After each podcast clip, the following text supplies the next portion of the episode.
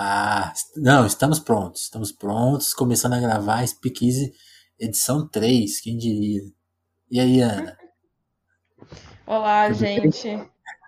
Tudo bem aqui na, no, num fim de tarde de Dia das Mães. É, ainda sofrendo os efeitos de um almoço gigantesco que uhum. eu tenho a, a sorte de estar quarentenando com a minha e, e eu cozinhei hoje, então eu tô assim, naquela. Acabei de fazer a siesta. É o melhor momento para falar um monte de coisa gravada, né? É o momento ideal. Com certeza. Mas eu acho mesmo, é um momento que você tem toda a clareza do universo. A ah, siesta, ela bom. traz isso. Muito bom. Eu, eu tô quase nisso, assim, porque não dormi depois do almoço, mas eu, acordei tão tarde que é praticamente o mesmo mood, assim, né? O clima. E para começar essa edição, a gente tem que falar aqui, né, assim, ah, mas é mais um podcast das pessoas falando sobre cultura aleatoriamente, não aguento mais. É, a gente precisa diferenciar aqui o, o, nosso trabalho do resto, né, sem querer menosprezar ninguém.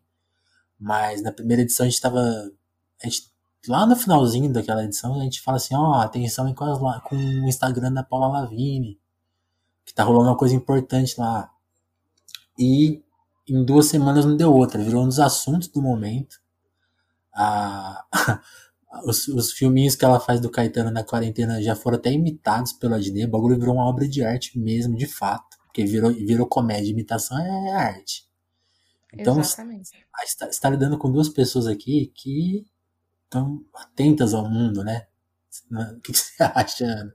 Não, esse virou meu Big Brother, assim, eu, eu já, eu, eu e minha mãe, a gente acompanha é, diariamente os episódios aqui, é, eu já tive discussões profundas aqui em casa até sobre, sobre linguística, por causa dos livros que o Caetano tá sempre lendo e tenta meio que contra-atacar o papo da Paula Lavigne com, com conhecimento, ele sempre começa a explicar alguma coisa, e, é muito isso assim, ele é super palestrinha e é também, ela fica falando para ele malhar, para ele fazer live, ele fala, não, malhar é muito difícil, mas fica lá lendo, lendo livro de, de teoria, filologia. Teve um grande live, um grande episódio sobre filologia. É muito bom. E, e ele é um grande influência, né? Porque eu, eu quero agora provar a kombucha lá que ele toma, que ele diz que, que ele todo mundo acha que o Caetano é muito louco, né? Mas a, a história dele com, com drogas é quase zero, né? Ele não bebe, não fuma, não disse que cheirou cocaína só uma vez na vida. E mas aí ele, aí ele contou numa dessas vidinhos, vídeos que ele era viciado em Coca-Cola, né? E ele parou de tomar Coca-Cola pela tal da kombucha. E você já Exatamente. tomou, né? Nossa, eu tive duas experiências com kombucha e a primeira delas, ela foi muito refinada, que foi no restaurante da Paula Carrossela, em São Paulo. O Arturito, que é meu, provavelmente meu restaurante favorito é, no mundo, assim. E, e eu fui, eu pedi uma kombucha para ser muito moderna, né? Antes mesmo de Caetano. E duas horas depois eu estava em casa na pior das situações possíveis, porque eu descobri que o fato da kombucha ser é, um produto em fermentação constante, né, quase um refrigerante Yakult, assim, é, uhum. mexe um pouquinho com o meu intestino. E não é só eu, eu conheço outras pessoas que já tiveram é, problemas similares, mas conheço pessoas que fazem em casa, que tomam religiosamente e é, você tem que descobrir. É, você tem que descobrir qual lado que você tá, Vinícius. Você, você testa e conta pra gente. É, eu vou ter que adquirir um e tomar isso aí pra ver o que, que, que, que vai rolar.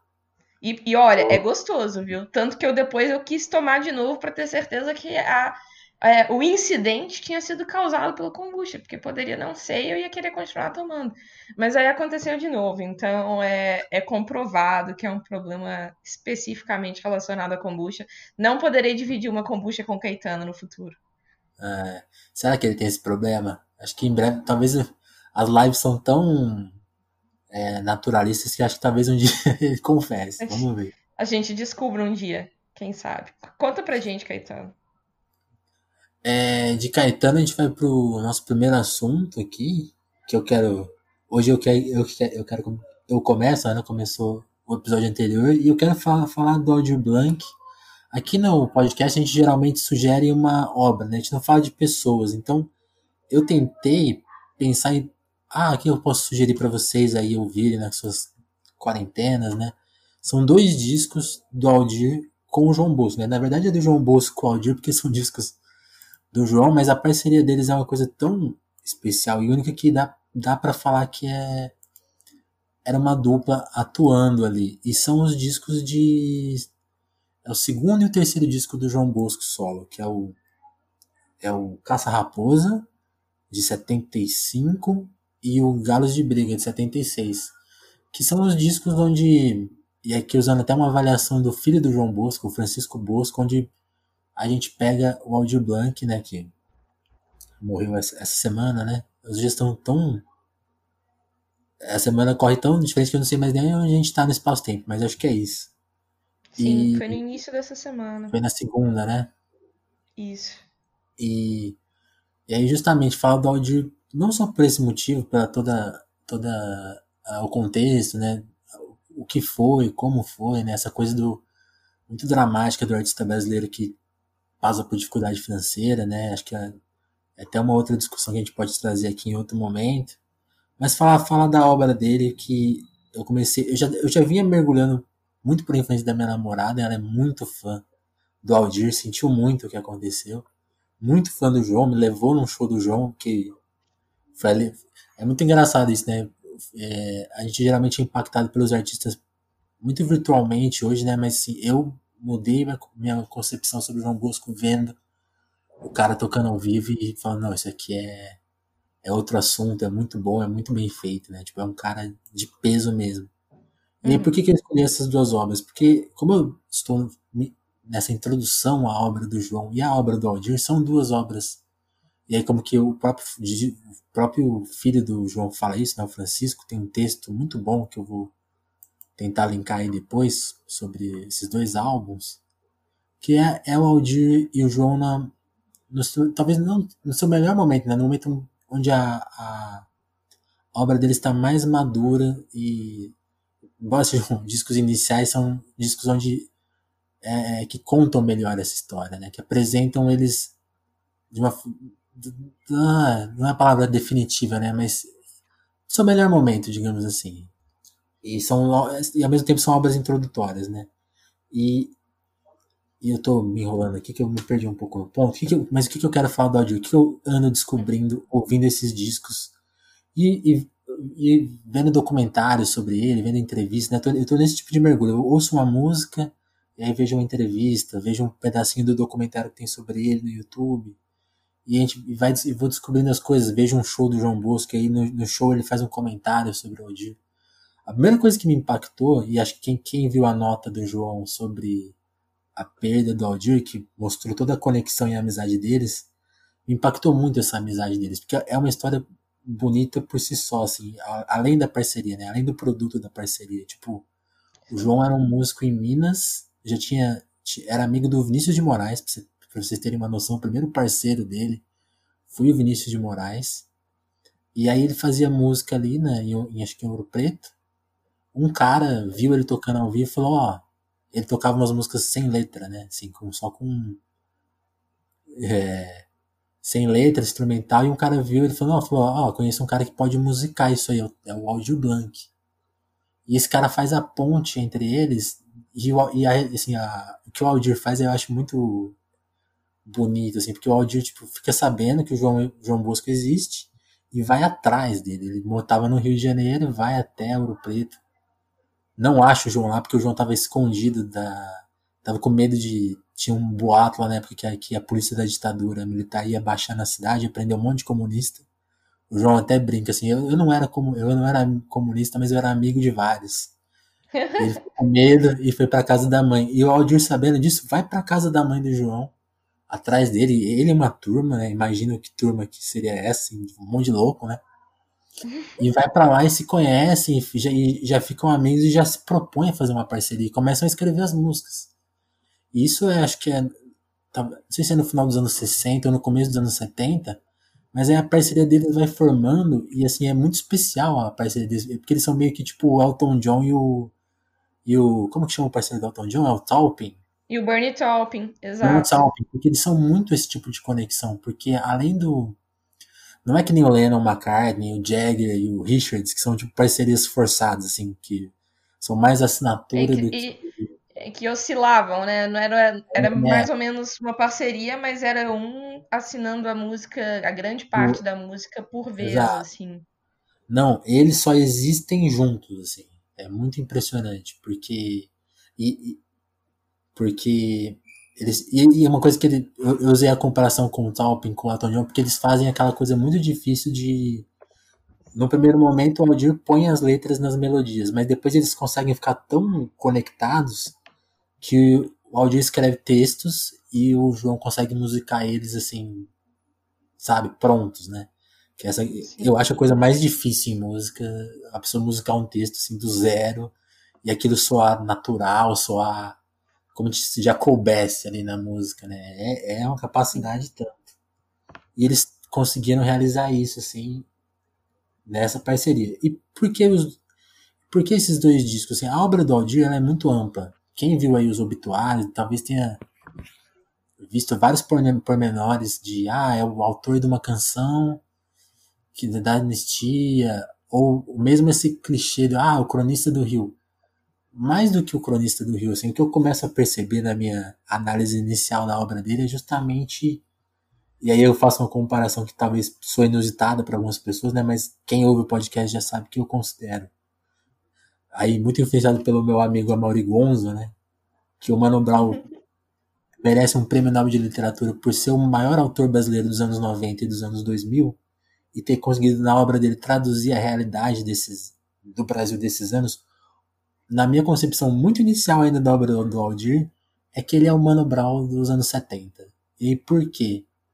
Porque nas, e aí nesses dois discos que eu tô mandando, mandando né, pedindo para vocês ouvirem, se, se, não, se nunca ouviram, é analisar isso. Assim, é, ele escreve sobre os anos 70 do Brasil de uma perspectiva muito corajosa, única, assim, porque mais do que não são exatamente canções de protesto ou canções revolucionárias. Ele escreve muito, ele põe personagens meio melancólicos, tudo, tudo em primeira pessoa, assim, são músicas onde ele corajosamente expõe a realidade assim, na voz dessas pessoas, né, desses personagens quando ele é observador na, nas músicas, ele também consegue ser muito seco e muito honesto, assim, muito um ótimo tradutor, né? Mas tem essa capacidade de se colocar no lugar das pessoas muito impressionante.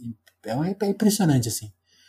E aí fica a minha avaliação, tipo assim, nossa, esse, esse é o Brasil dos anos 70, né? Porque qual que era a crítica? E aí o próprio Aldir falando que ele sofria na época. Ah, vocês fazem, retratam um Brasil muito violento é um Brasil muito sujo, né? Assim. E aí ele fala assim, nossa, eu era um profeta, então, no meu próprio uhum. país, assim, ironicamente, né? Ele fala.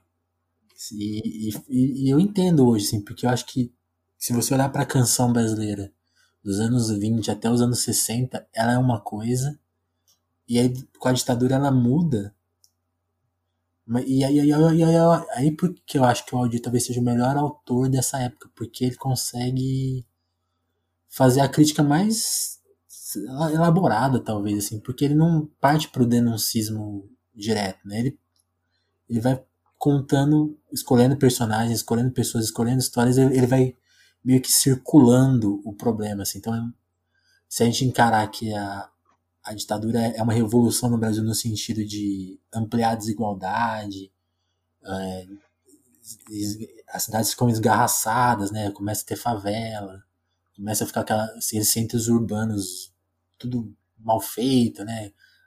Essa, digamos assim, essa ampliação da miséria no Brasil é o retrato que ele faz. E por isso eu acho que ele é importantíssimo, fundamental e e, e, e justamente isso, assim, essa perspectiva da, da ousadia, porque tem essa. Aí uma coisa que eu esqueci de falar, né? A gente, tá, a gente tá falando de um poeta, né? E da qualidade poética dele, né? As, o jeito que ele escreve as músicas, assim, ele tem muita. Tem muito segredinho, assim, tipo. Ele nunca usa quando a gente fala em autor subversivo, ele talvez seja o mais subversivo dos autores, porque tem coisa que se demora a sacar, tipo, ah, ele tá falando disso. Assim, nunca é, é simplório, sabe? É muito. tá muito escondido, assim, e é muito bem feito. Acho que eu ainda tô para descobrir mais coisas, assim, então eu tô até meio perdido nessa fala, porque é muito inicial, assim, que eu tô sentindo ouvindo as músicas e e percebendo e, e, embora eu tenha destacado a questão política, é bom ressaltar que ele não é só um autor de política, até porque as músicas mais políticas dele não são necessariamente políticas, né? Não são diretamente Sim. políticas, é mais a, o contexto social da coisa, mas ele também é um ótimo autor sobre o tempo, né? Sobre envelhecer, ele escreveu até os seus últimos dias, assim. Tem uma música muito boa dele de, do ano passado que ele fez com o Douglas Germano, que é uma música sobre nazismo, sabe? Veja só, né? E é uma música que ele está falando sobre a Alemanha dos anos 30, anos 40, diretamente. Só que no meio da música vão entrando cenas que você fala, ah, mas isso é no Brasil. É uma puta música, assim, porque você fala. Ele discretamente vai pondo uns elementos em que, tipo, ah, mas ele, tá, ele, parou de falar da Alemanha e tá falando do, do que tá acontecendo no Brasil. Aí você fala, ah, saquei, saquei o que você quer falar. Continuou e... cortante até, o, até os últimos dias. Foi, é, até ali, até a saideira. E tem isso, e também é um ótimo autor sobre o amor, assim, pouca gente deve saber, mas a música A Viagem do Roupa Nova, que é uma música tristíssima, né?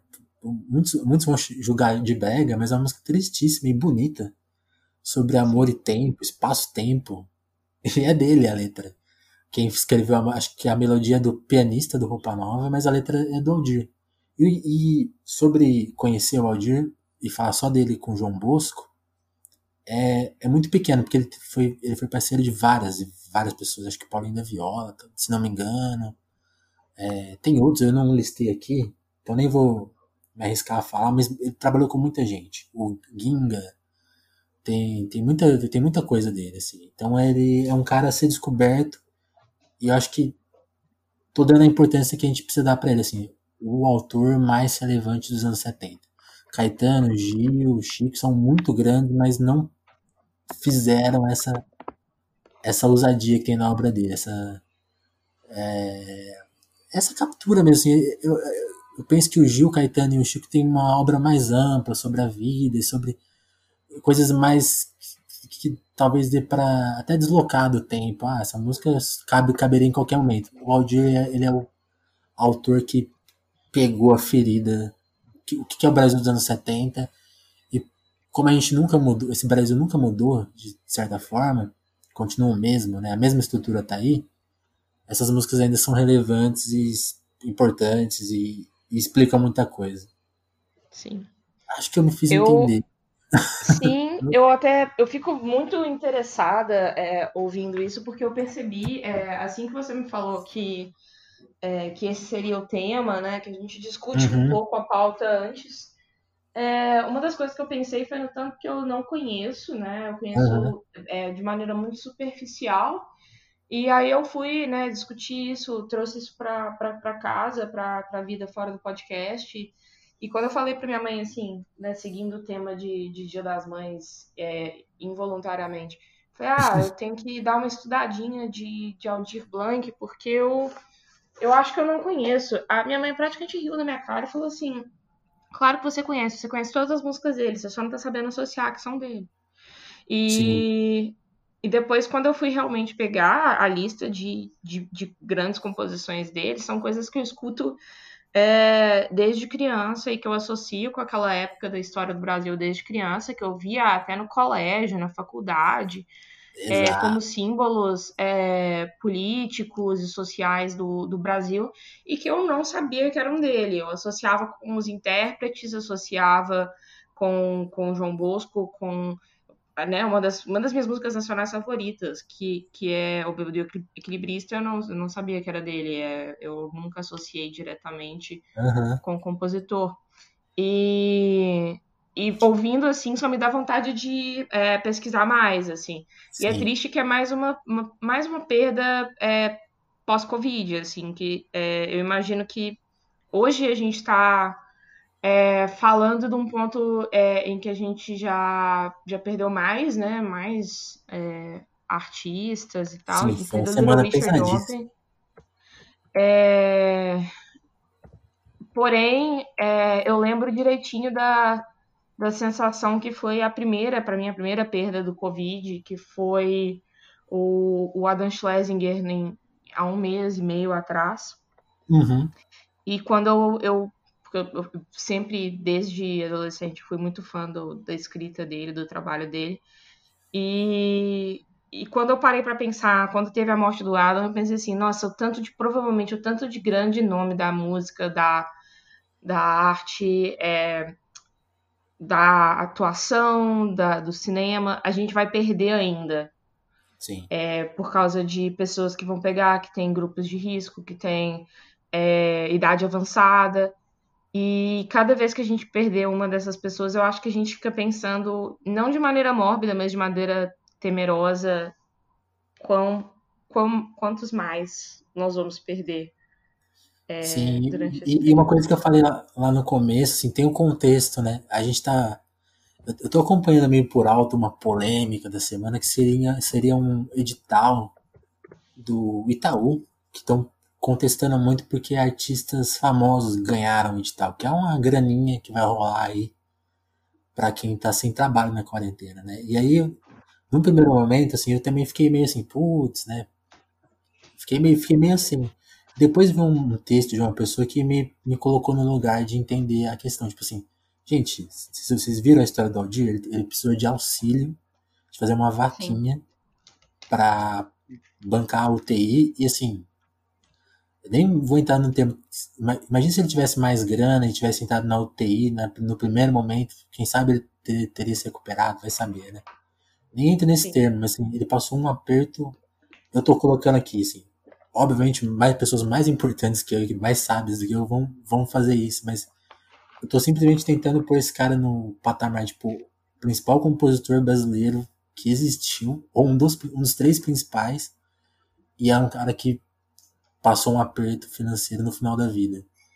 E Sim. recentemente a gente viu o João Gilberto, né? Então, assim, a gente tem que talvez Exato. pôr em perspectiva o que é ser artista no Brasil real, né? Tipo assim, qualquer dinheiro é importante, e especialmente na época que a artista para de ganhar dinheiro, a gente, a gente, a gente associa muito dinheiro da música à indústria, e esse dinheiro geralmente não vai para o artista, nem Exato. muito menos para o compositor. Então, acho bom a gente ficar atento antes de sair criticando, ah, o cara ganhou um dinheirinho aí. Existem vários, é vários atores que foram até celebridades, se você pegar em, é, em Rede Globo, que terminam suas vidas na casa dos artistas Sim. absolutamente abandonados. É, existe um problema, o, o Brasil não é, é um, um, bom lugar para os seus é, ídolos que passaram né, o seu tempo, assim, a gente... Uhum a gente tem uma memória cultural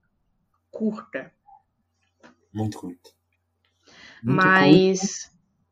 é interessante Diga. porque você você mesmo já me falou que houve uma mudança muito grande de sonoridade do João Bosco recentemente, né? Ah, então, tem isso. Quem ouviu os discos que eu tô pedindo aqui para vocês ouvirem, que é o, de novo, Caça Raposa 75, Galos de Briga 76, vai ouvir discos de samba, né? Praticamente toda a instrumentação, o e aí você e aí que tá uma coisa engraçada, você ouve as músicas, ah, são sambas, né? Tipo, assim, tem tem, tem, tem uma pegada de samba enredo em alguns momentos, assim, em algumas músicas. E o João Bosco, ao longo da carreira dele, até voltando a falar da, da amizade deles, né? É uma amizade muito profunda que vai até o começo dos anos 80. Essa história, essa história é demais, assim. Porque ela vai, eles vão escrevendo músicas juntos e quase discos assim completos juntos até ali os anos 80 e aí eles não chegam tem uma história assim que eles não chegam a brigar, né? Não tem um, um marco de, de uma briga assim que, putz, não falo mais com você, você não liga mais para mim. Eles foram se separando meio que aos poucos e deixam de escrever juntos. Então eles só vão voltar a conviver juntos nos anos 2000. E nesses e nesse, nessa, nessa quebra né, dessa amizade, o João vai ficando cada vez mais distante do samba e vai ficando cada vez mais ligado a uma das grandes paixões da vida dele, que é o jazz, né? Até o formato de banda de jazz, então ele deixa de ser só um cara assim, voz e violão. Pelo menos eu vejo alguns shows antigos dele na internet e vejo sempre que ele tá no voz e violão. E no, no período mais recente dele, ele adota o formato de banda de jazz. Então é um baterista de jazz, o baixista geralmente é um ligado ao jazz, aquele cara com oito cordas, sabe? Bem esse tipo de som. Aí um guitarrista, o violão dele, e ele pega as músicas, ok, que ele escreveu já no, sem o Aldir, mas pega muito do material do Aldir e subir, não, não chega a subverter, não é a palavra, mas toca, toca ela nesses novos arranjos, né? Então, elas sem mexer em quase nada de estrutura, lá, ele toca as músicas no mesmo tom, usa os mesmos acordes, ele só tira todo o, o instrumental que, que você, você ouviria e falar, ah, isso aí é um samba. E põe tudo no jazz, assim, tudo na linguagem jazz, jazzística, assim. E que até, até me digo assim, ah, por acaso você não suporta samba, não gosta de ouvir. Começa ouvindo esses discos ao vivo mais recentes, porque são as mesmas músicas, mas com um outro toque, uma outra característica assim que, e que mostram também a, toda a habilidade musical desse, desses dois caras aí. E falando em jazz, a gente viu uma e série. Por outro lado, por outro lado, se você jazz. gosta de jazz, não assista The Eddie. e é sobre isso que nós vamos falar nesse momento. Como eu falei Porque... por 20 minutos, você quer começar a falar de, de da série? Eu posso começar a falar tranquilamente. Então, é, eu acho que a gente tem que começar, é, acima de tudo, a chave para discutir Dieri. É, deixamos bem claro que ambos, é, tanto eu quanto o Vinícius, a gente assistiu um episódio, a gente assistiu uhum. o piloto. É, e, e o piloto, obviamente, ele tem uma limitação do tanto que ele né, fala com a gente. Porém, é, quando eu vejo um piloto que me dá o nível de resposta negativa que o piloto de DR me deu, eu raramente continuo assistindo a série. Então eu duvido que eu vá saber exatamente se melhora muito depois do piloto.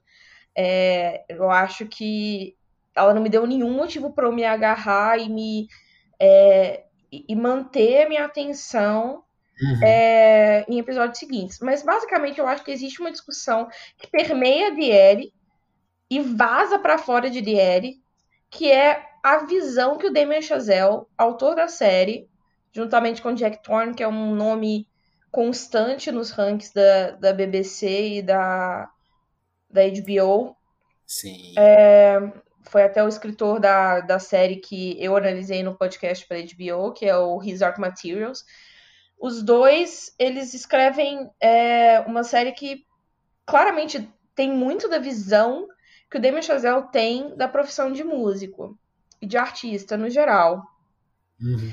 E eu amo. Primeiro eu quero falar que eu amo La La Land. E o que eu amo de La La Land é uma ideia que ele tem sobre o tanto que a nostalgia faz mal pro jazz. Eu acho que. Primeiro, eu acho que o Whiplash não é, uma, não é um filme sobre um artista ou sobre a arte nascer da dor, é sim um filme sobre a virtuose nascer da dor e a execução nascer da dor. É, porque eu não acho que existe arte sendo feita ali, eu acho que existe reprodução sendo feita. É, São matemáticos, o... quase.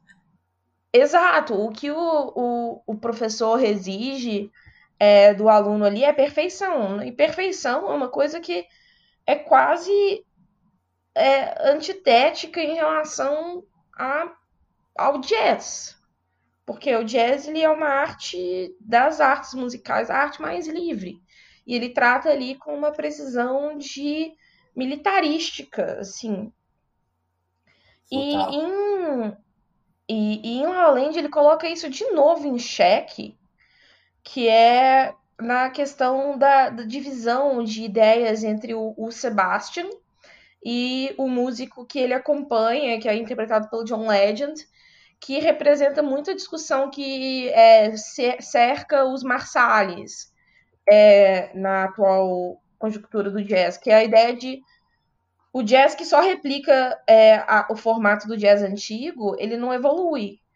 E o Sebastian, ele é muito é cabeçudo, assim, ele acha que o jazz tem que ser puro, tem que ir em direção ao passado, e por isso ele despreza muito, ele tem muita vergonha do trabalho que ele faz com aquela banda que é um pouco mais pop, é um pouco mais free jazz, é um pouco mais fusion. E nesse sentido ele é quase um reacionário dentro do próprio cenário da música dele. E apesar de todas essas informações, eu acho que muito ricas sobre, sobre jazz que o Damien passa é, né, em, em, na sua obra, eu acho que ao mesmo tempo ele ele é fixado com personagens que não senta, não sentem nenhum prazer nas atividades que eles fazem. E eu sinto que isso é uma coisa que eu sinto que é quase uma doença do Damien. Porque ele fez isso com astronautas, que é a profissão que toda criança, todo bebê queria ter, queria ir para o espaço, queria... ele faz isso em First Man, ele tira a graça completamente da ideia de ser astronauta. Tá bem, ele faz uma visão realista. Ele também uhum. tira a graça de ser artista de Hollywood, ele tira a graça de ser músico. Ele não, eu não acho que ele é uma pessoa que vê qualquer tipo de prazer em nenhum tipo de ofício. é, e isso me preocupa. Eu acho que é uma visão que, que, que intoxica os filmes dele. E nunca intoxicou um filme dele ou uma obra dele tão fortemente quanto DL, que tem um personagem principal que te oferece tão pouco, que é tão pouco generoso em matéria de, de, de emoções, de, de pontos de conexão com a audiência, que você sente que você assistiu um episódio inteiro e você, assim, entende. Não, nada. É horrível. A série te nega qualquer tipo de prazer em relação a qualquer coisa que tá acontecendo com ela. ela eu também senti esse, esse, essa coisa fechada, assim, né? Porque para quem não viu a série, para quem não vai ver, porque tá desestimulado aqui com a nossa opinião, basicamente o primeiro episódio se, se passa, a gente é apresentado a um clube de jazz, né? Ali em Paris, e tem uma dupla que administra esse esse clube, né? E o, e o, e o que a gente vai quase, nada é, é, contado além disso, né? A gente é apresentado ao personagem principal ali, que seria o, que é, o, é, um dos donos do clube. A gente tem pouquíssima informação sobre o passado dele, né? A gente tem uma noção de que ele foi importante, né? Porque todo mundo sugere, ah, por que você não toca mais? Ah, eu venho aqui por sua causa, né? Tem toda essa sugestão que ele seria importante, ou fera, né? Tipo, e até tem, tem uma coisa assim dele não tocar no clube, então, então sempre fica essa cobrança nele. Só que a gente não sabe nada muito além disso, porque também a gente tem a informação que ele não é francês, né? Ele não é de Paris, ele é de Nova York. A gente não sabe por que ele abandonou a cidade, por que, ele abandonou a carreira dele, por que, ele tá tocando um, um, um, clube sujo em Paris, que é um clube que não vai ninguém, é um meio fracasso, né? E a gente vai pegando a rotina dele meio tipo ele super fechado, ele não fala com as pessoas, as pessoas vão cobrando ele, né, de várias coisas, e, tipo, ele é sempre calado, tipo, a, a, a gente é apresentado a filha dele, né, que eu acho que talvez seja um dos personagens mais interessantes aí para no, no, futuro da série, porque tem, tem isso, né, a série era toda escrita no, formato que vai apresentando os personagens ao, aos poucos, depois, depois a gente vai falar mais disso, mas ele mesmo, assim, a gente as pessoas vão interagindo com ele e ele vai entregando zero, né? Quase nada. E aí tem um, uma virada ali que quem se interessar em ver a série, a gente, é, acho que a gente não deve contar, né, Ana? Que talvez estimule. Será que a série vai além de mostrar um, a dor de um músico e as suas ambições? Talvez, né? Exatamente. E, e toda a constelação de personagens que, que giram em torno dele parecem mais interessantes que ele, o que pode apontar para a ideia de que os episódios que não forem focados no Elliot sejam mais interessantes. Mas ao mesmo tempo, é, ele eu sinto que ele é a presença que, que cola esses personagens, porque uhum. se a gente, a gente conhece a série a partir dele, e a gente vê que o ponto de conexão de todos esses personagens que são extremamente atomizados, tipo, a gente sabe pouquíssimo sobre todos os personagens e a gente não sabe muito sobre a origem deles e como eles chegaram ali. A única coisa que a gente sabe é todos eles conhecem o Elliot de alguma Isso. maneira. Se ele vai continuar sendo o ponto central da série, eu acho que toda série, o protagonista, o ponto central, ele tem muito a ver com a essência que a série vai ter e com o, o que, que a série passa é, constantemente. E se ele é esse coração da série, eu não gosto do coração da série. Isso pode ser extremamente difícil. O que é super injusto com o elenco, que é um elenco excelente. Eu acho que o, a, o vazio do personagem principal não diz sobre a capacidade de atuação do Andrew Holland, que é um ótimo ator. É, já no primeiro episódio, tanto a Amanda Stenberg como a Joanna Kulig, de Guerra Fria do ano passado, de, do Pavel Palikowski, que é uma atriz incrível polonesa, é, as duas elas já chamam muito a atenção e, e, e, e, te dão vontade de conhecer mais sobre os personagens delas. E tudo parece um pouco desperdiçado. Parece uma série que tem uma trilha sonora incrível, um, um elenco incrível, mas que parece não querer sair muito da superfície. E quem tem tempo para isso, gente? Tem vários tempo? Tem muito tempo, talvez, porque eu tô de quarentena. Mas assim, não sei se eu quero gastar esse tempo conhecendo tão pouco as pessoas e ficando tão, tão na superfície. É, é engraçado essa coisa do formato, né? Esse, como eu, quem é, eu, já, eu já falei isso aqui no podcast, eu, eu tô vendo The Wire aos pouquinhos, né? E é muito engraçado pensar no formato da série, porque The Wire a, é uma série com muitos personagens, né? E assim, fora que eles são extremamente mais, mais cativantes, não tem nem como comparar, mas ela, ela aposta em, em contar as coisas de forma lenta, mas aí ela tenta, ela tenta ser, ela, ela não, não, opta né, em fazer um episódio inteiro sobre, só sobre um personagem, né? É, são sempre fragmentos de, de todos eles.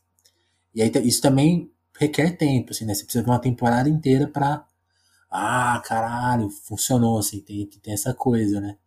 Exige tempo. E, e aí é, é, o que eu sinto no, no DR é que, tipo assim, ó, você vai ter que maratonar tudo isso pra talvez, sabe? Sim. É, ao mesmo tempo que eu sinto que é a mesma proposta, né? Tipo, ó, exige tempo, é uma série mais lenta mesmo. Mas eu acho que ela talvez. Não sei se eles escolheram mal começar por ele, ou assim, ela não se apresentou tão bem. É, é, o que a gente falou, né? Talvez, talvez melhore depois. Eu, eu li umas críticas e tá meio morna a reação ainda, né? Então parece Sim. que não acontece isso, mas é, sei lá, eu acho que eu vou tentar ver. Só pra gente poder Ou você gosta do início, ou você provavelmente não vai gostar do final, basicamente.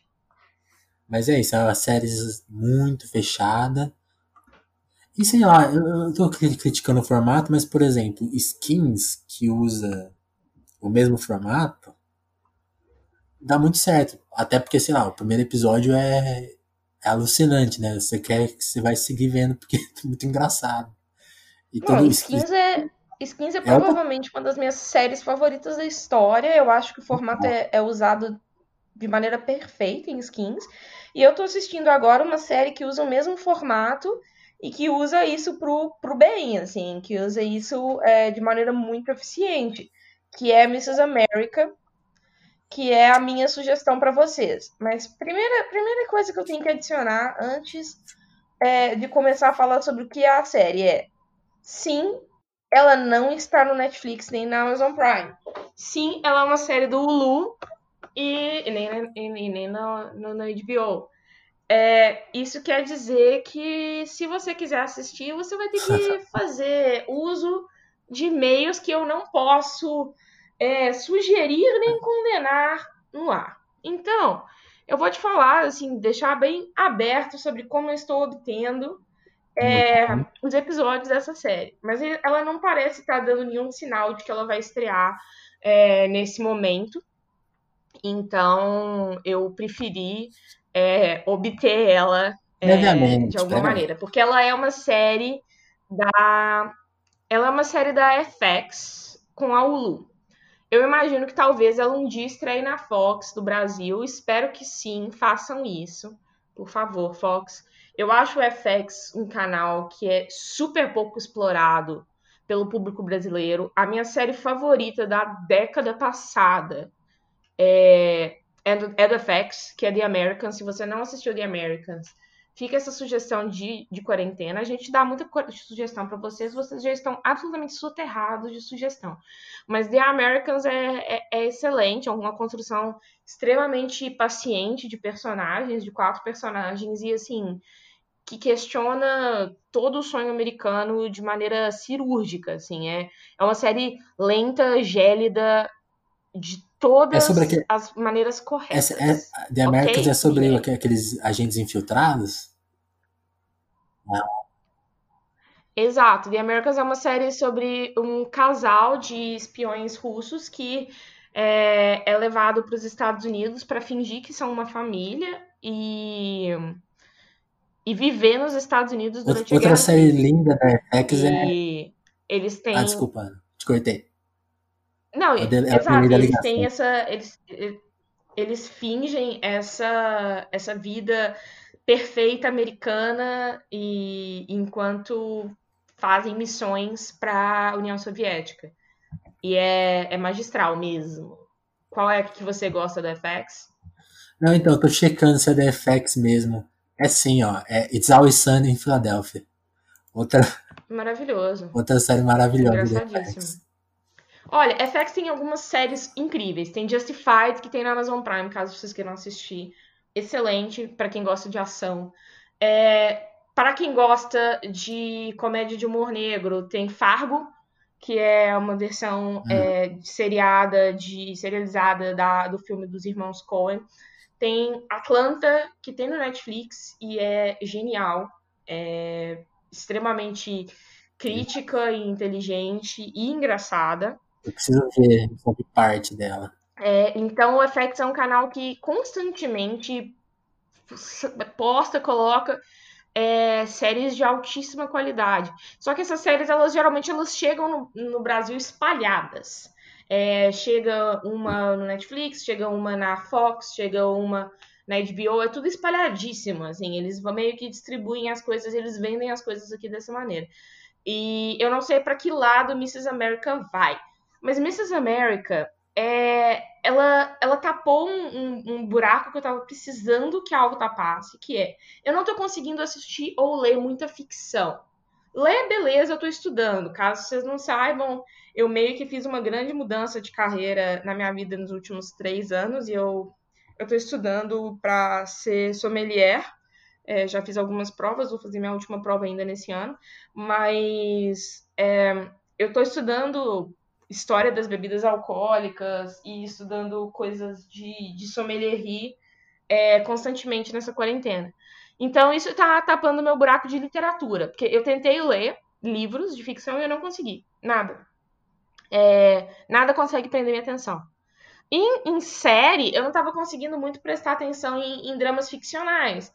Por outro lado, chegou essa série sobre a história real obviamente ficcionalizada, é, do feminismo nos Estados Unidos. E o jeito que eles constroem essa história é muito interessante e muito inovador, que é, um, eles fazem na estrutura de skins, então você conhece é, a história meio que centralizada em um personagem por, por semana, e eles colocam, ao invés de usar um recorte temporal ou um recorte de pessoa, eles usam como recorte para explicar o feminismo nos Estados Unidos uma lei, o processo de ratificação da lei é, de igualdade de gênero na América, a é, ERA. E é muito interessante que toda a série acompanha esse processo de ratificação que foi começou em 1971, 72. Mas cada uhum. episódio mostra é, esse processo no ponto de vista de uma mulher que foi extremamente importante para esse processo.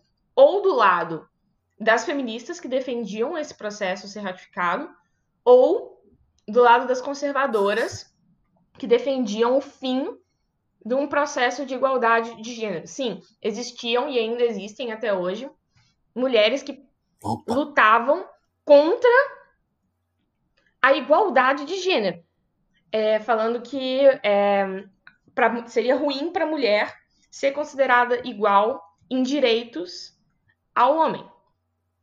E eles poderiam ter começado, por exemplo, fazendo o primeiro episódio focando em uma das mulheres, dos grandes nomes do feminismo que eles resolveram retratar, mas não. O primeiro episódio, você começa aquela história conhecendo a vilã, que é Phyllis Schlafly, que tem até uma pequena menção a ela na, na terceira temporada de é, The Marvelous Mrs. Maisel, da Amazon Prime. É, tem um pequeno, uma pequena explicação sobre quem era a Phyllis Schlafly naquela época.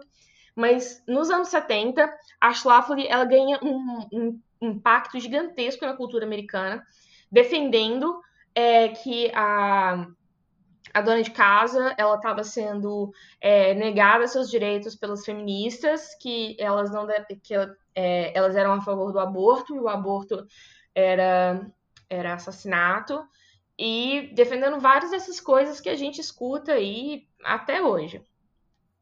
E ela cria um método de espalhar essas notícias com muita fake news, com. É, exato. O WhatsApp dela na época era um, um tipo de um. tipo uma zine. É, o Phyllis, Phyllis Schlafly Report, que ela mandava por correio para várias pessoas. E isso começou a ideia de uma campanha grassroots, que é uma campanha de guerrilha. E ela faz isso virar uma questão gigantesca nos Estados Unidos. E a gente começa seguindo essa personagem. E essa personagem é interpretada com doses de genialidade, ódio e vai fazer o seu sangue ferver, assim, num nível impressionante pela Kate Blanchett, que é uma pessoa que a gente tem pouco contato com ela na TV. A gente teve pouco tempo para apreciar a Kate Blanchett na televisão, com, com um personagem tão é, de longa duração e de longa, é, longo desenvolvimento. E é incrível ver ela, que é possivelmente uma das melhores, eu acho, na minha opinião, uma das dez melhores atrizes vivas, interpretando um personagem Sim, tão complexo e que te dá tanta raiva. Ela interpreta ela sem um fio de cabelo fora do lugar, ela interpreta ela com um sorriso frio, cínico, que não só te deixa perturbada pela, pela existência da, da, daquela mulher na, nos anos 70, como te lembra, por exemplo, de em alguns momentos de a, dessas, dessas entrevistas recentes loucas aí da, da Regina Duarte, de personagens como a Damares, pessoas que falam sobre suas convicções é, completamente horrendas e e, e, violentas de maneira tão sorridente e equilibrada e, e, e aparentemente positiva que, que deixa tudo muito assustador, é, chega a ser creepy. E a gente vê essa personagem Sim. desenvolvida pela, pela Kate Blanchett durante os episódios. E por enquanto você já começou, é, quando, quando começa, já, já tiveram cinco episódios e a gente já conhece outras personagens desse, dessa cena e agora quase todas do lado é, do lado feminista. E aí eu destaco a Rose Byrne interpretando Gloria Steinem no auge ali do, é, do movimento da, da liberação da mulher, do movimento hippie, um dos nomes mais importantes da contracultura americana. E ela também coloca uma, uma humanidade enorme na, na Gloria Steinem, inclusive uma imperfeição muito grande é, em algumas coisas. E a Uso Aduba, que você tá provavelmente acostumado com ela interpretando Crazy Eyes em, em Orange is the New Black, que é um personagem muito caricato, e ela trazendo uma, uma força, uma dignidade gigantesca para Sidney Chisholm, que foi a primeira candidata mulher e negra à presidência dos Estados Unidos. E nesse oh. sentido, é uma série que eu consegui me ligar a ela e a gostar de assistir todos os dias e, e ir entrando nessa narrativa com muita força. Por quê? Porque ela, ela fala sobre algo muito sério e algo muito atual e ao mesmo tempo algo muito histórico. E então, se você está às vezes querendo se apegar a alguma coisa menos leve nesse momento, que é uma coisa que eu estou precisando muito, eu não consigo me, me, ligar muito à arte muito leve nesse momento por causa do peso que a própria situação está tá, tá tomando. Mrs. America é uma é uma dicona, assim, e, E sem contar que se você gosta, se gostava de Mad Men, séries assim, a caracterização de época, a direção de arte, o figurino, é tudo de primeiríssima linha. Os diretores são os diretores é, a Anna, Anna Bolden e Ryan Fleck, que dirigiram Half Nelson há um, há um tempo atrás e que fizeram Capitã Marvel, né? É, e eles estão bem no, no elemento deles, assim, é, dirigindo muito bem. E eles chamaram todo um elenco de. uma equipe de direção. Eles dirigiram os dois primeiros episódios, os dois segundos são da Ama Santi, que é uma diretora britânica é, muito, muito boa também. Depois vão ter dois que vão ser dirigidos por uma diretora francesa que fez um filme chamado O Mustang ano passado, que é bem, bem bonito. E, e, a gente termina com a diretora do futuro filme da Zola, que é um dos filmes que eu mais estou animada para assistir esse ano. Daquela Zola da thread do Twitter, a stripper que conta sobre uma confusão que aconteceu na, em Miami. Estou me estendendo, mas é só para mostrar para vocês o tamanho do poder de estrelas mesmo que está envolvido em, em Mrs. America. É só diretor bom, elenco excelente. Kate Blanchett, Rose Byrne, os Aduba, Elizabeth Banks, Melanie Linsky, Margot Martindale, John Slattery, Sarah Paulson. É só gente de alto nível. E as pessoas Sim. não estão comentando tanto. Então, assista. Mesmo. Será que, será que vai rolar com ela o efeito meio que rolou com The Handmaid's Tale? Que, tipo, por ser uma série restrita na... A mesma restrição, né? No, nenhum serviço inicialmente tinha ela aqui no Brasil, tinha que pratear. E aí, sei lá, daqui um ano vira, vira um acontecimento. Eu Será acho que, que pode. Esse caminho? O interessante é que, assim, eu acho que isso, isso foi muito forte em Handmaids, mas pelo menos Handmaids teve tempo para aproveitar essa fama tardia, né? Porque ainda teve mais temporadas e tal. Mrs. America vai ser uma, uma, uma minissérie, não tem muito perspectiva de ter segunda temporada ah. e tal. Então eu acho que as pessoas vão descobrir daqui a um ano. Mas eu tenho medo de acontecer, na verdade, o que aconteceu com uma série da, que a HBO demorou um pouco a trazer há um tempo atrás. Que é uma das coisas que eu mais gostei que a HBO já fez é Ever, com a Frances McDormand, que chama Olive Kittredge. É, que era uma minissérie também. A HBO demorou a trazer, trouxe quando começou a ganhar várias coisas na, no, no Emmy de melhor série limitada. E ninguém nunca assistiu. E é uma coisa que revelou a Zoe Kazan, que a gente discutiu lá naquele primeiro é, episódio. Sim. E, e, que tinha a Frances McDormand, o Richard Jenkins e o Bill Murray. E era uma minissérie. Só, só isso. E era uma minissérie incrível e ninguém assistiu. é, eu acho que eles, eles, têm mais perigo de acabar enterrando é, as, as, os potenciais de, de Mrs. America do que qualquer coisa. Até mesmo, por exemplo, é. algumas séries que. minisséries assim, que acabam ninguém assistindo. Ninguém, por exemplo, pouquíssima gente que eu conheço no Brasil assistiu Fosse Verdon. Quem assistiu, assistiu depois que ganhou o prêmio. Sim. É, isso é muito comum mesmo, né? Sim. As coisas. Eles focam no, no, nas coisas grandonas e. Até a própria. The, the, eu tô, toda hora eu tô falando The Edge. É que você tá, com, Edge, YouTube, tá, YouTube. tá com o YouTube na cabeça. Olha como que a série é ruim. É melhor pensar. É melhor pensar em YouTube nessa hora. Nada contra. E agora eu faço a minha defesa. Agora eu faço a minha defesa ao YouTube que a gente fez a nossa conversa de pauta, né? falei, nossa, se pôr pra tocar aqui, canto todas. E, mas também sou crítico, mas era muito fã. Nossa, eu, eu queria, adorava o Bono, o DR, todo mundo. Eu gosto também. e fui posso. me afastando, triste. Mas é porque eu acho que é impossível não afastar, porque foi, foi meio que o caminho mesmo da, da banda. Eles pioraram. É, é tem isso, tem isso. Mas o que, que eu ia falar? Ah, justamente sobre DR, é tipo, também senti uma coisa meio Netflix deixou meio de canto a série. Sim. Eu lembro que teve um trailer meio bombado, assim, tipo, ah, Damien Chazelle, Glenn Blaster, fez todo um, um. Ah, isso aqui vai ser quente, hein? Aí saiu, tipo assim, eu não achei na capa do Netflix. Sim. Tive que usar o search. Quem usa o search? Exato. Quem usa o search? Porque eles estão muito mais focados falei, em Midnight Gospel atualmente. É... Não, isso foi um. Na hora que eu, eu, isso aconteceu, eu não sei se você tinha feito já um stories que você falou, ah, não gostei. Eu falei, putz.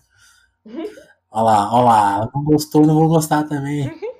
e aí, mas eu já tinha sentido isso quando eu falei, putz, não tá na capa, é porque os caras já sacaram que não vai dar certo. eu, eu, não, eu apostaria que não vai ter segunda temporada isso não. É.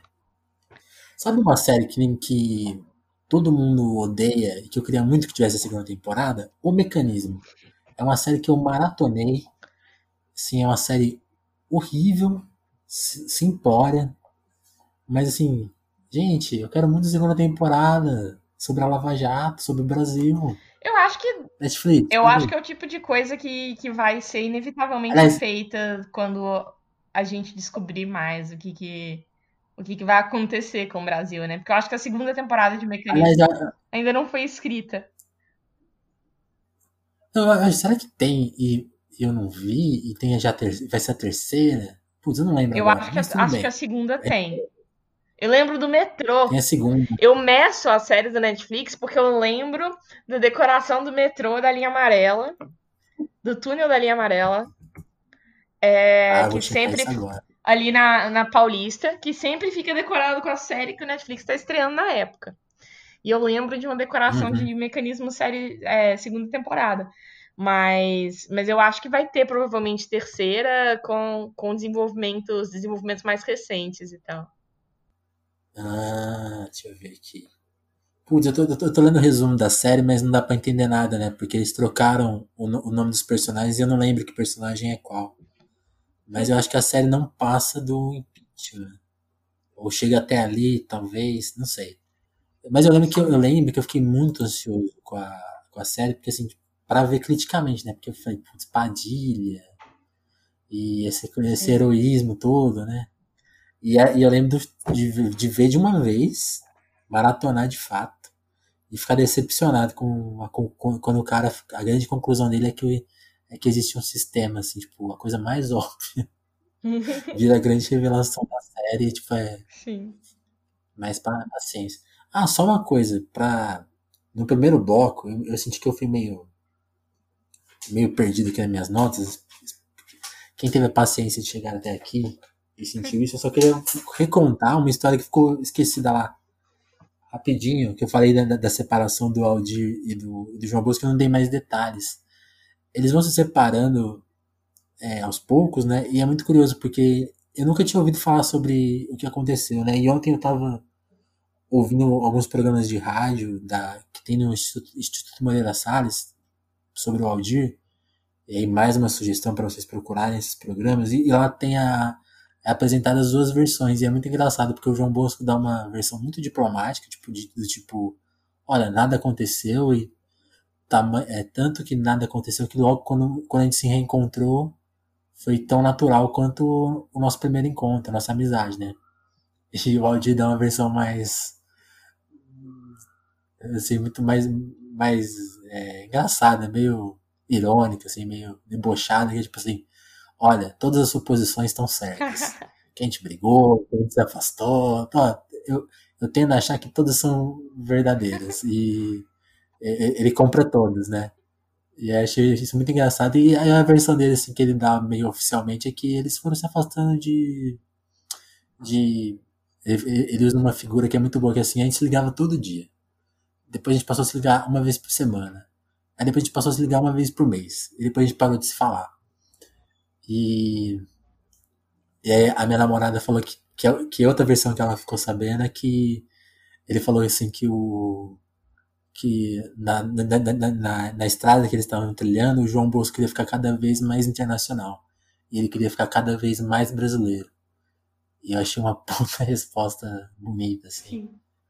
E, e, e só para ir completando, né, eles voltaram a se ligar todo dia, assim, eles dizem assim que voltaram a se falar e que eles se falavam, falavam muito pouco sobre música ou sobre escrever. Isso, os assuntos da, da velhice dos dois eram os netos E a rotina, né? E a rotina de ser velho, né? Ele fala que depois dos 60 anos ele era atropelado todo dia por um caminhão. Cegonha. E aí depois ele falou assim que depois ele, quando ele falou isso, ele falou assim: "Ah, acho que talvez eu tenha dado uma imagem errada para quem quem leu essa essa figura de linguagem, porque não é um caminhão cegonha com carros, é com tratores, carregando tratores. Acho que é isso. Agora eu completei o meu tópico audiovisual. Excelente história. Eu acho que é uma ótima história para concluir o episódio. Sinceramente, tem dia que eu tô me sentindo também um pouco soterrada por um caminhão cegonha, tenho que admitir. Mas é. agora vamos ver se essa semana vai ser menos caminhão cegonha, né? Tomara, tomara. Vamos ver.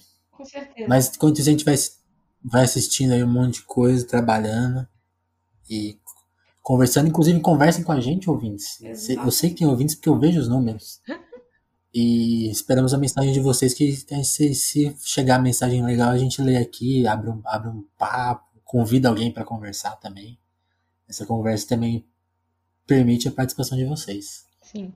É isso, Ana? É isso Até semana que vem? Até semana que vem, gente. E feliz Dia das Mães para as mães que estiverem escutando. Isso. Feliz Dia das Mães. É isso então. Tchau, tchau. Tchau, tchau Ana. Tchau. Até. Até.